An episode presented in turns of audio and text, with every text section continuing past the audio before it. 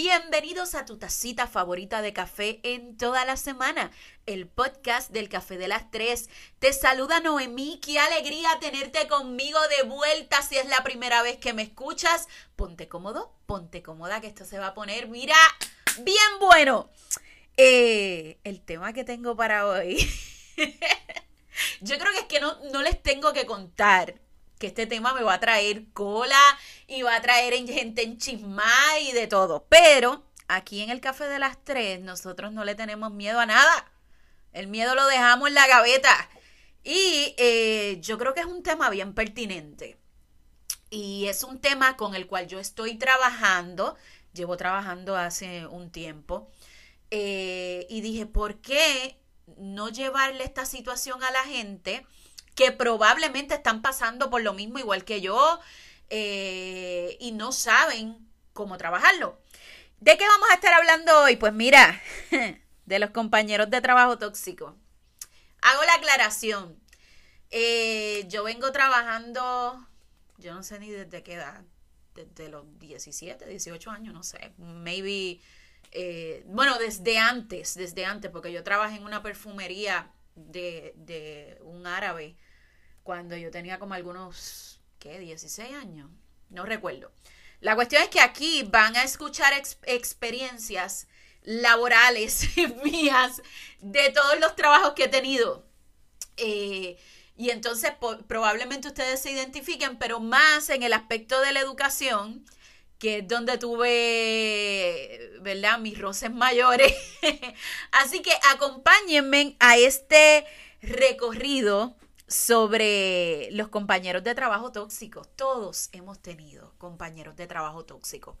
Ahora, lejos de solamente criticarlos y que nos amarguen la vida, este podcast tiene como propósito darte herramientas para que tú puedas lidiar con esa gente en tu vida.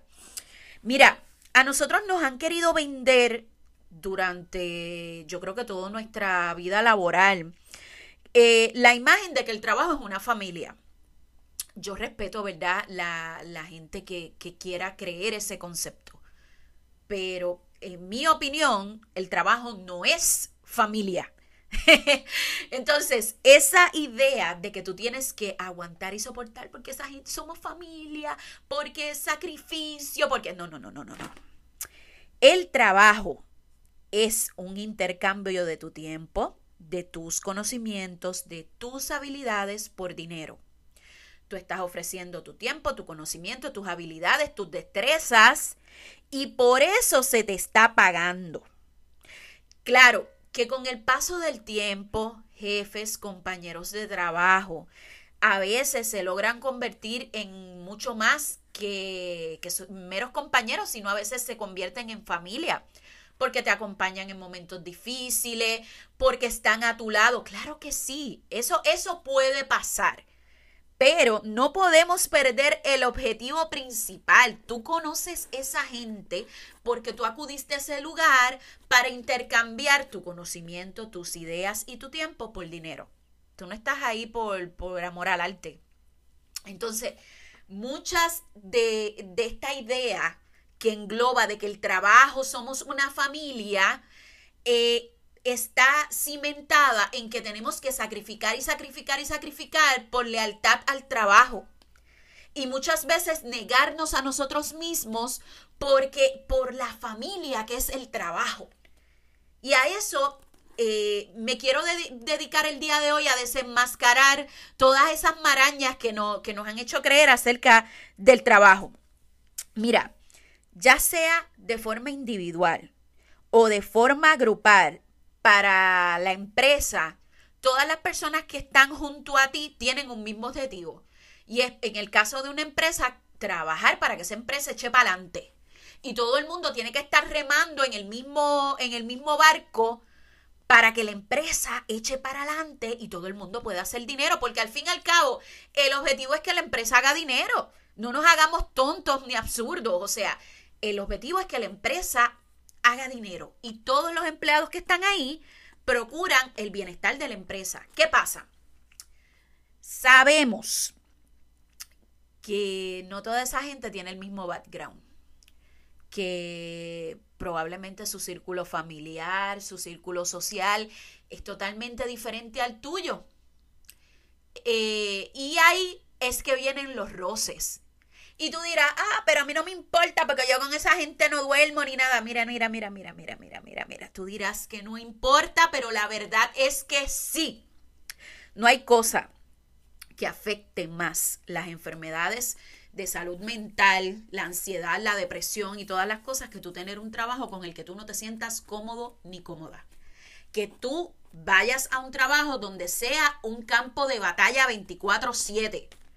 O sea, tu lugar de trabajo es donde pasas más tiempo, incluso dependiendo del trabajo que tú tengas, pasas más tiempo que en tu hogar.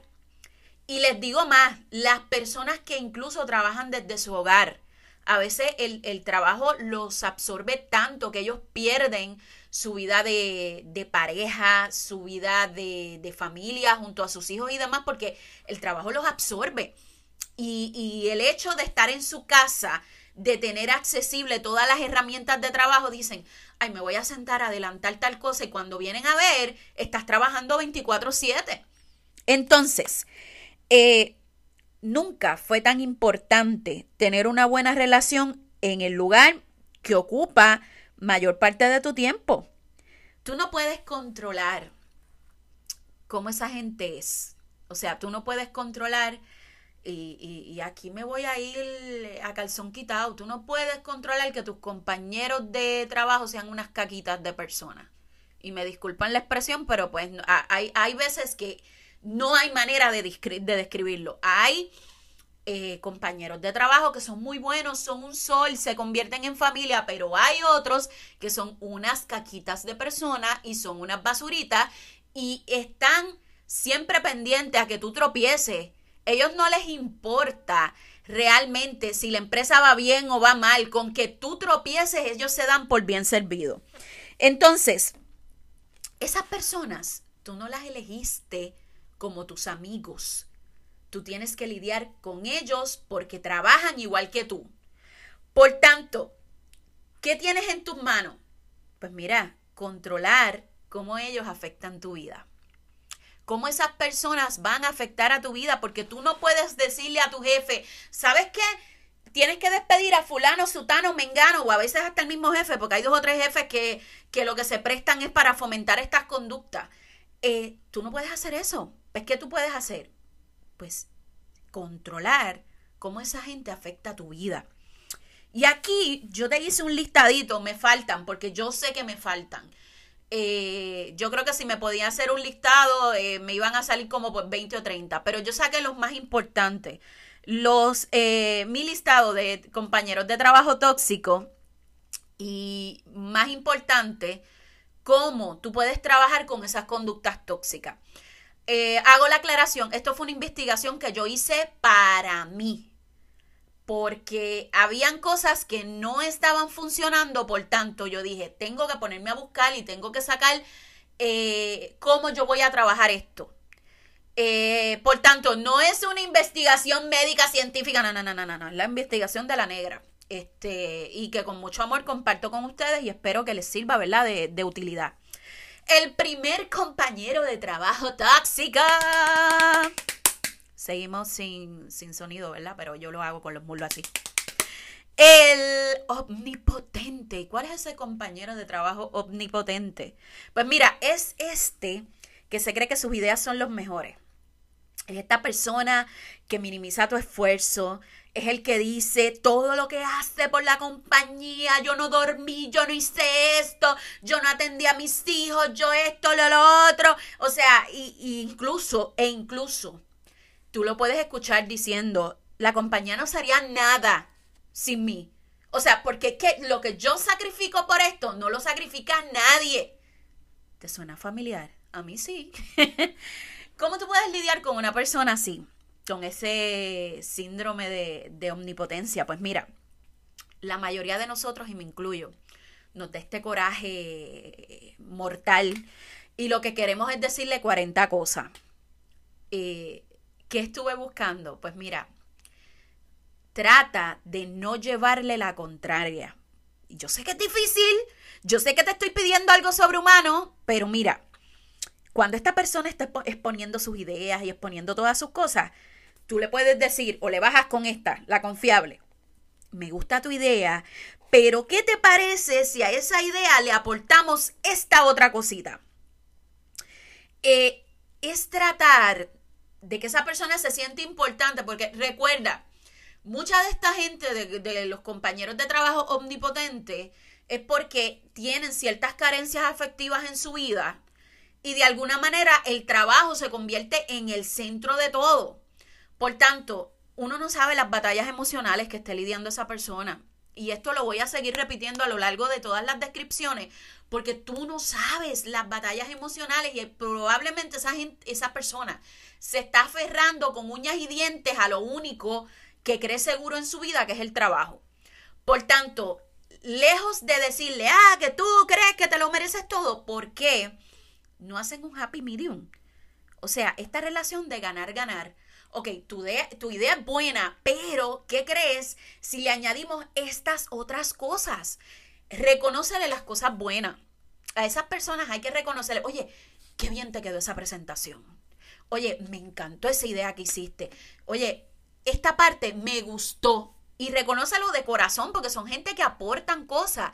Pero entonces aprovecha para también por ahí Juega inteligente, juega inteligente. Yo creo que es momento de cambiar el juego en aspectos laborales. Esta guerra campal de, que nos vamos a hacer la vida imposible unos a otros. No, no, no, no, no, no, no.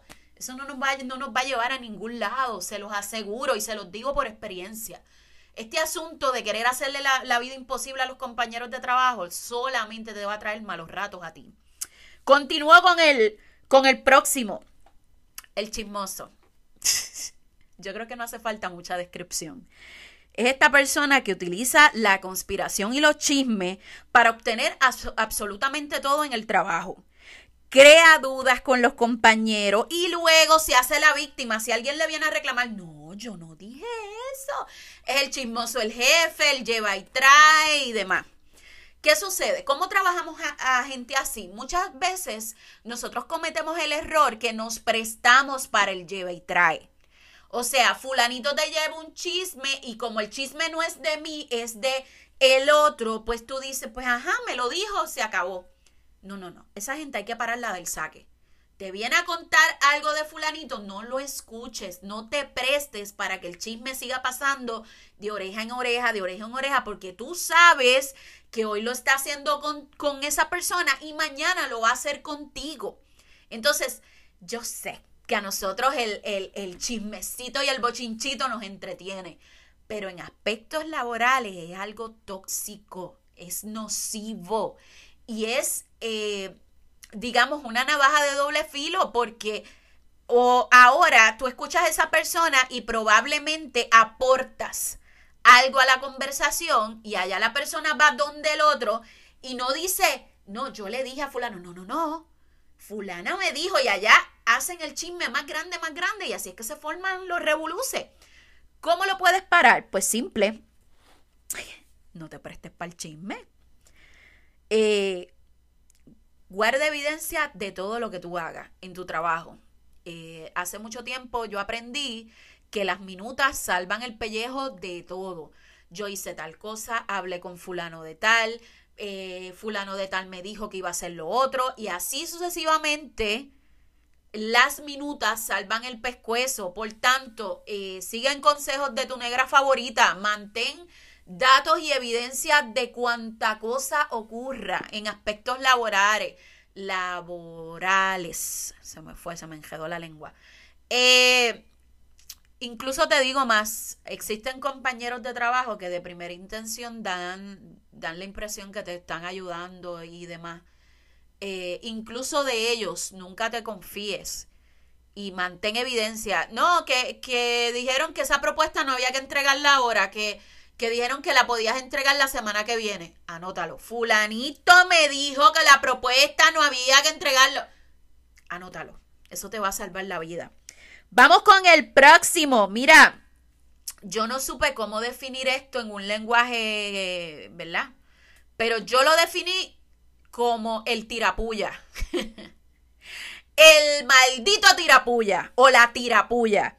Es esa persona que hace comentarios que aparentan ser inofensivos, pero que siempre buscan herir. Es este, este compañero que todo el tiempo está buscando como tirar una pullita y te tira una pullita y un día, ¿saben por qué es, es, uno de los más peligrosos? Porque un día te coge con los cascos calientes. Tú te volteas y le dices 40 cosas y el problemático eres tú. Y te llevan a recursos humanos y te dicen, mira que tú le dijiste a fulano y es que ya te tenía tan y tan drenado que tú no supiste en qué momento explotaste. ¿Qué pasa? Que cuando vas a la oficina de recursos humanos, el, eh, de recursos humanos, el malo vas a ser tú. Porque tú fuiste el que explotaste. Ah, ¿por qué no discutiste esa situación si tú te venías sintiendo así? Entonces, esos malditos tirapullas son los que eh, todo el tiempo lo que están buscando es que tú reacciones. Eh, yo les cuento, les voy a contar una anécdota. Eh, y específicamente este podcast va enfocado en eso, en esa gente que dice, ay, ella, ella tiene un podcast. Ah, yo no sabía que ella tiene un podcast, pero no se pierden un capítulo, no te lo van a decir, pero no se pierden un capítulo del podcast. Igual, gente que saben que tú tienes un estilo de vida particular. Yo creo que esto, eh, yo lo estuve, yo no sé si yo lo estuve comentando en mis historias de Instagram la semana pasada. Eh, que tú tienes un estilo de vida particular, como que compartes tus cosas, tus cosas en las redes y demás, y viene la gente y dice, no, porque es que yo no tengo que compartir nada, porque la gente que comparte sus cosas en las redes sociales solamente está buscando atención y te miran, hacen el comentario y te miran a ti que compartes desde el café de por la mañana hasta el tecito que te das por la noche antes de acostar, esa soy yo, esa soy yo. Y, te, y lo hacen con esa intención de que tú te piques. Tú tienes dos opciones. Tú tienes dos opciones. Tú puedes explotar como un psiquitraqui y decirle 40 cosas o simplemente parar el comentario de una, sin animosidad. Recuerda, todos estos casos que te estoy dando con compañeros de trabajo, de la única forma que tú vas a ganar con esta gente es que tú no logres alterarte. Si tú te alteras, ellos ganaron. O sea, no hay más break. Si tú te alteraste, si tú gritaste, si tú señalaste, si, si te pusiste hostil, esta gente ganó. Así que vamos a irnos al juego inteligente. ¿Y sabes qué? Yo necesito que ahora todos los que están escuchando el café de las tres pongan un chip en su cabeza y usted va a entrar en modo injodible.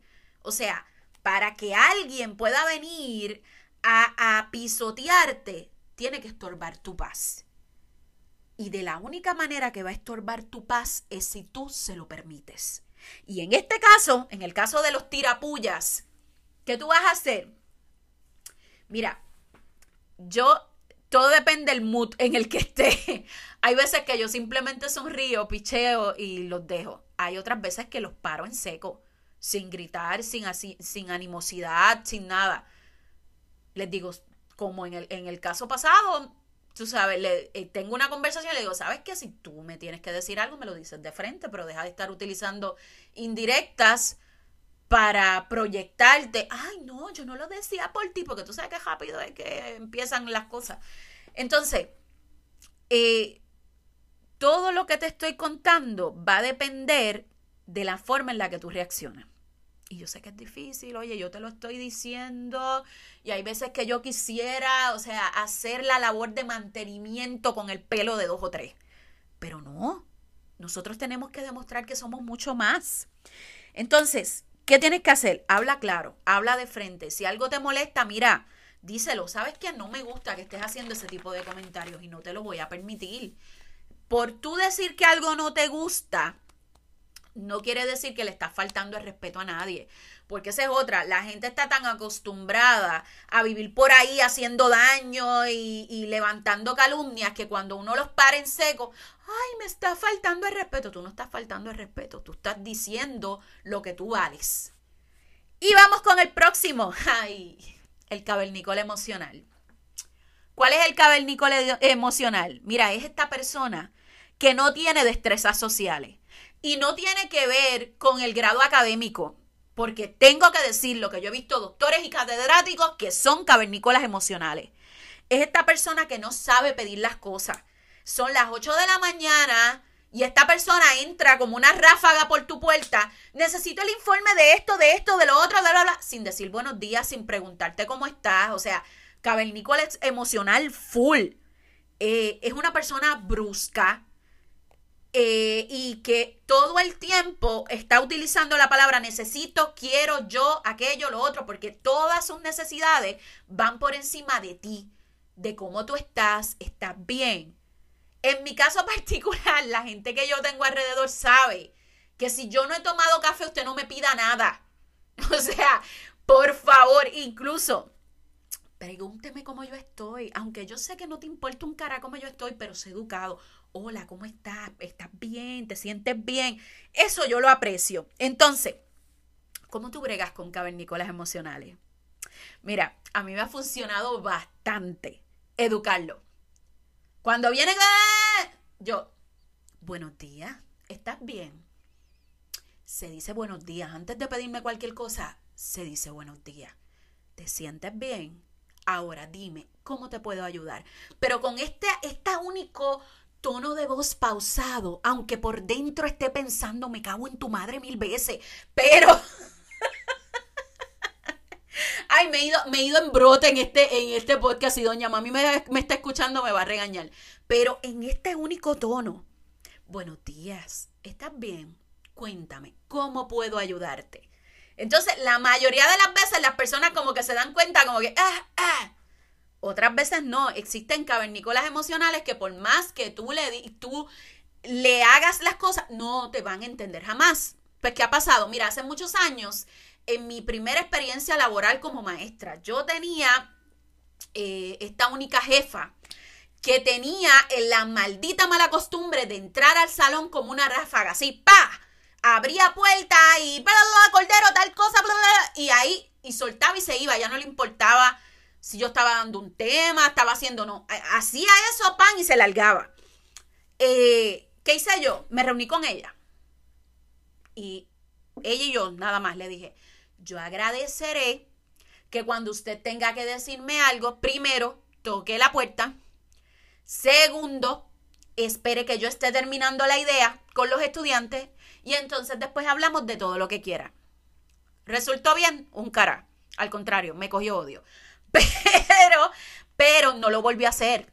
O sea, ella, ella eh, se molestó por, por lo que yo le dije, sin embargo, no lo volvió a hacer.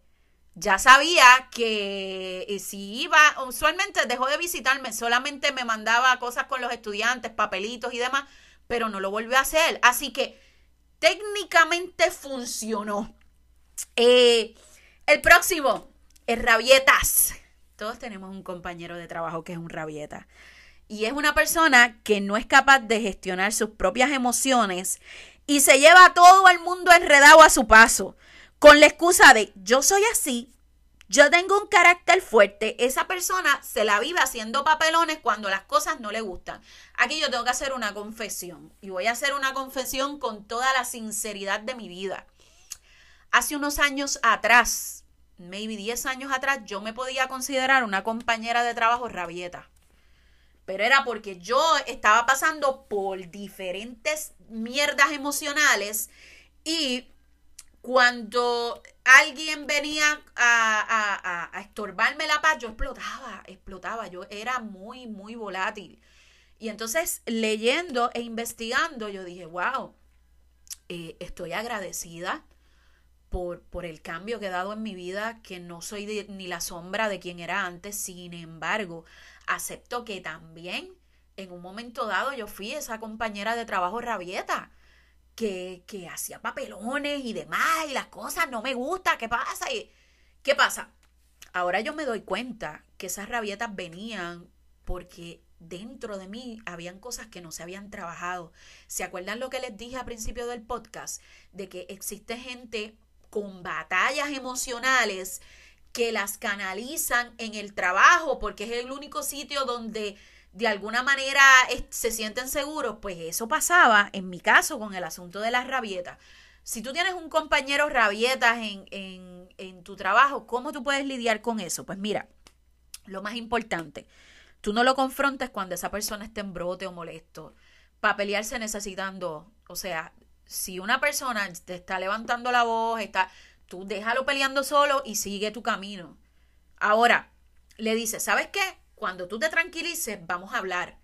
Pero no es que lo dejes ahí y dices, ah, con fulano no se puede hablar. No, no, no, no, no. Cuando se tranquilice fulano, nos vamos a sentar a hablar. Y si necesitas un tercer compañero que sirva de intermediario, un jefe, recursos humanos o demás, se hace. Pero se tienen que sentar a hablar. La mayoría de los problemas en los trabajos se dan cuando una de las dos partes se ofende y la otra nunca dice que está ofendido. O sea, nunca. Ah, no, fulano me dijo tal o, tal, tal o cual cosa y fulano ni sabe que te ofendió. Eh, todo lo que te he dicho el día de hoy, y hoy nos hemos un poquito extendido en el tiempo, pero todo lo que te he dicho el día de hoy se resume en un solo punto. Comunicación la comunicación en, en aspectos laborales no es opcional. O sea, esto no es que yo me comunico si quiero, si no, no, no. Tenemos que comunicarnos. Y por eso es tan importante que nosotros, lejos de ignorar los diferentes comportamientos de la gente, nosotros podamos identificar cómo los vamos a trabajar. Esa gente siempre va a estar ahí. Entonces, este podcast busca cambiar la visión con la que tú ves tu trabajo. Mucha gente piensa que ser un, un, buen empleado es negarse a sí mismo y vivir para la empresa, que tú no tengas vida y que tú estés 24/7 trabajando y trabajando y trabajando para obtener ciertas cosas.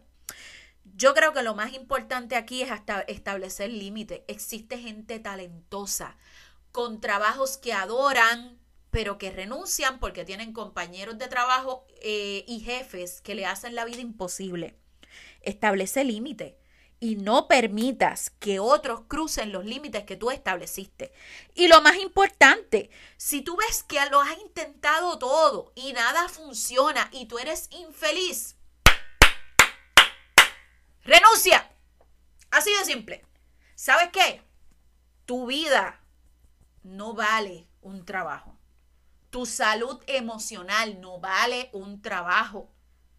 Y tú dirás, ah, pero yo le tengo que dar de comer a mis hijos, se me va a trazar la cuenta. ¿Sabes qué? Existen otras opciones. Ese no es el único trabajo en el mundo. Y si tú ves que ese trabajo te hace infeliz y que tú has intentado todo y que incluso así no logras hacer que funcione, renuncia. Renuncia. El mundo no se va a acabar porque tú vuelvas a empezar. Así que hasta aquí te dejo con el podcast del día de hoy. Por favor, compártelos con tus compañeros de trabajo. Se les quiere mucho, un besote y hasta la semana próxima.